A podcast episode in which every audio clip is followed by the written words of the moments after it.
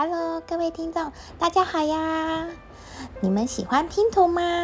最近几年呐，这个拼图的花样越来越多。以前呐，拼图都是平面的，现在呢，还有圆形的，各种的形状也都有。拼图的图案也越来越多元，是一个可以非常耗时间的游戏。拼图的历史呢，可是相当久远的，在欧美已经有两百多年的历史呢。在日本也风行了约三十年的时间，而在台湾呢，真正蓬勃受欢迎，大约是从一九九零年代逐渐开始的。今年呢，在台湾拼图店的推广下，市场逐渐受到重视，也出现了许多连锁拼图店以及拼图咖啡店。最古老的拼图呢，是在薄的木片上绘制图案，再用线锯将整张木板切割成各种形状的细小鳞片。因为线锯的英文是 jigsaw，这个拼图呢，就是用线锯的难解谜解出来的一个产品，所以拼图的英文就是 jigsaw puzzle。puzzle 就是难题或是谜局，拼图的英文也就此产生。拼图的出现可以追溯到一七六七年，英国拼地图制作者皮尔斯布鲁，他将地图呢粘在木板上，再沿着地理线的位置将地图切割开来。而当时的用意呢，只是在改善地理的教学方式，所以。地理老师都会用他的地图来教学生，经由将地图拼凑完整而认识地理的位置。也曾有一些证据显示，其实早在一七五七年的时候，荷兰就有一些拼图的出现。拼图的由来呢，还有一种说法是在十七世纪欧洲大航海的时代。当时呢，有一些航海家在船上闲来无事，就把自己到过的地方或区域刻在木板上，然后进行切割。在船上呢，就玩起了这个拼图的游戏。回国后，为了向支持他们航海冒险的贵族以及富人们有所交代，就将在船上制作的这个拼图送给这些支持者。而这些富人们呢，为了炫耀自己所支持的成就，就向他人展示这些拼图，所以这个拼图也就在上流社会中流传了开来。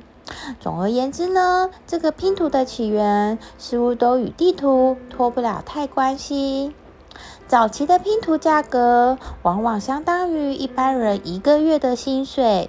因此，当时的拼图游戏也只有贵族以及富人阶级可以享受的。随着拼图的制作、印刷及造纸技术的进步，拼图呢开始多以厚纸板取代这个木板，以降低成本。拼图游戏也逐渐广受为一般人所能接受，并且流行开来。大约在一八四零年的时候呢。德国及法国的拼图制造商已经开始使用现今我们已经熟悉的刀模切割方式来制作拼图。木板拼图也于一八九零年开始问世。一九零九年，大富翁的发明家帕克兄弟也致力于做拼图的玩具。目前呢，世界最大的拼图制造商 r e v e n Burgers 公司已经有超过一百二十年的历史。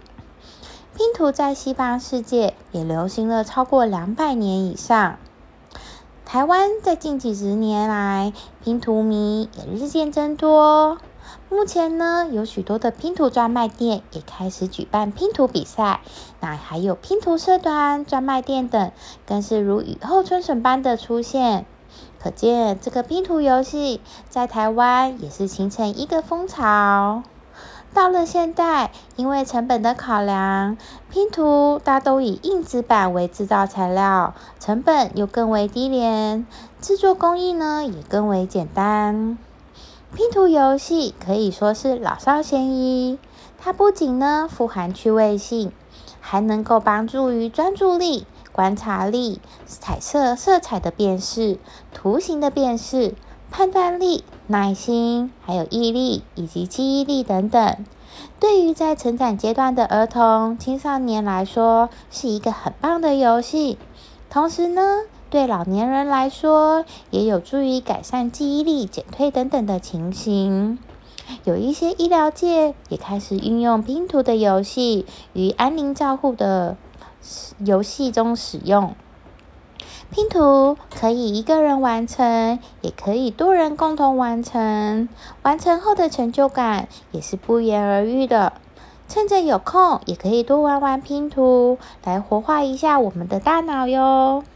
今天的故事呢，就先说到这里喽，我们下次见，拜拜。